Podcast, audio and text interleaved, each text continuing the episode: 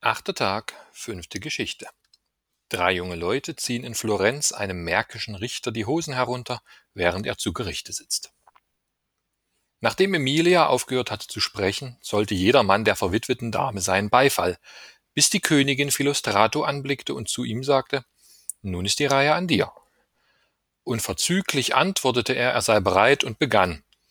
Meine liebenswürdigen Damen, der junge Mann, den Elisa kurz vorhin genannt hat, nämlich Maso del Saggio, veranlasst mich auf eine Geschichte, die ich habe erzählen wollen, zu verzichten, um eine von ihm und einigen seiner Gesellen zu erzählen, die zwar, ohne gerade unanständig zu sein, den Gebrauch von Wörtern erfordert, die ihr nicht in den Mund nehmen würdet, nichtsdestoweniger aber so viel Grund zum Lachen gibt, dass ich sie trotzdem erzählen will. Wie ihr alle gehört haben werdet, kommen in unsere Stadt gar oft märkische Beamte. Und das sind gemeiniglich Männer von kleinlicher Sinnesart, die so kärglich und elendiglich leben, dass ihr ganzes Wesen den Eindruck der Schäbigkeit macht. Wegen dieser ihnen angeborenen Jämmerlichkeit und Habsucht bringen sie Richter und Notare mit, die eher von dem Pfluge und dem Leisten weggenommen zu sein scheinen, als aus den Rechtsschulen. So kam auch einmal einer als Statthalter her, der eine Menge Richter mitbrachte. Unter diesen glich einer, der sich Messer Nicola de San Lepidio nennen ließ, mehr einem Schlossergesellen als etwas anderem, und der wurde unter den anderen Richtern zur Verhörung peinlicher Fälle bestellt. Wie es nun oft geschieht, dass die Bürger, auch wenn sie nicht das geringste im Gerichtsgebäude zu tun haben, doch hingehen, so geschah es, dass Maso del Saggio eines Morgens hinging, um einen Freund zu suchen. Von ungefähr fiel dem Messer Nicola, der dort saß, in die Augen, und er schien ihm ein sonderbarer Vogel, so dass er ihn von oben bis unten betrachtete. Außer dem ganz durchräucherten Filz auf seinem Haupte, der Federbüchse, die er am Gürtel trug, und dem Wamse, das länger war als das Oberkleid, sah er noch viele andere, bei einem ordentlichen und anständigen Menschen ungewöhnliche Dinge. Und das Merkwürdigste darunter war, seiner Meinung nach, die Hose.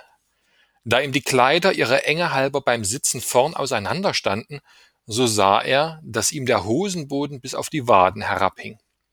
Maso verzog nicht allzu lange bei dieser Betrachtung, sondern machte sich, ohne sich weiter um den zu kümmern, den er hatte suchen wollen, auf eine andere Suche, und er traf zwei Gesellen von sich, Ribi und Matteuzzo mit Namen, die ihm beide an Schelmerei nichts nachgaben. Und zu denen sagte er, wenn euch an mir etwas liegt, so kommt mit mir ins Gerichtsgebäude. Ich will euch den wunderbarsten Gimpel zeigen, den ihr je gesehen habt. Und er ging mit ihnen aufs Gericht und zeigte ihnen den Richter und seine Hosen. Schon von weitem begannen sie über ihn zu lachen. Als sie sich dann der Bühne genähert hatten, wo der Herr Richter saß, sahen sie, dass es keine Schwierigkeit bot, darunter zu schlüpfen, und sahen überdies, dass das Brett, wohin der Herr Justiz seine Füße setzte, schadhaft war, so dass man bequem die Hand und den Arm durchstecken konnte. Und nun sagte Maso zu seinen Gesellen, ich bin dafür, dass wir ihm die Hosen ganz abziehen. Es geht ja sehr leicht. Alle drei hatten schon gesehen, wie es zu machen war. Darum verabredeten sie, was sie zu tun und zu sagen hätten, und kamen am nächsten Morgen wieder. Obwohl der Hof voller Leute war, kroch Matteuzzo, ohne dass ihn jemand gesehen hätte, unter die Bühne und bis dorthin, wo der Richter seine Füße hatte. Maso näherte sich dem Herrn Richter von der einen Seite und packte ihn beim Rockzipfel, und Ribi näherte sich ihm von der anderen und tat dasselbe. Nun begann Maso. Herr, ach Herr, ich bitte euch bei Gott, schafft, dass mir der Schuft da, bevor er weggeht, das Paar Stiefel wiedergibt, die er mir gestohlen hat. Und er soll es nur leugnen. Ich habe es gesehen, es ist noch kein Monat her, dass er sie hat sohlen lassen. Von der anderen Seite schrie Ribi mächtig, Glaubt ihm nicht, Herr, er ist ein schlechter Schalk.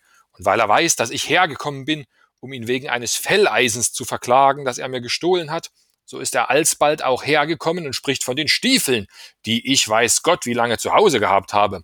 Und wenn ihr mir nicht glaubt, so kann ich euch als Zeugen bringen, die Hökerin neben mir und die Kuttelfrau und den Kehrichtsammler von Santa Maria Averzaia, der hat ihn gesehen, wie er vom Dorfe heimgekehrt ist.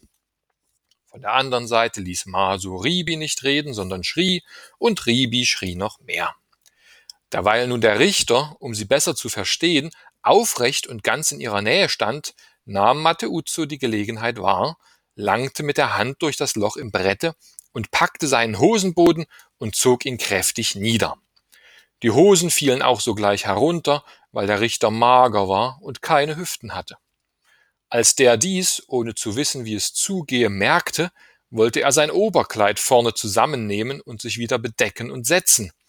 Aber Maso hielt ihn an der einen und Ribi an der anderen Seite, und sie schrien Herr, ihr handelt ungebührlich, dass ihr mir mein Recht nicht schafft und mich nicht anhören wollt und woanders hingehen wollt.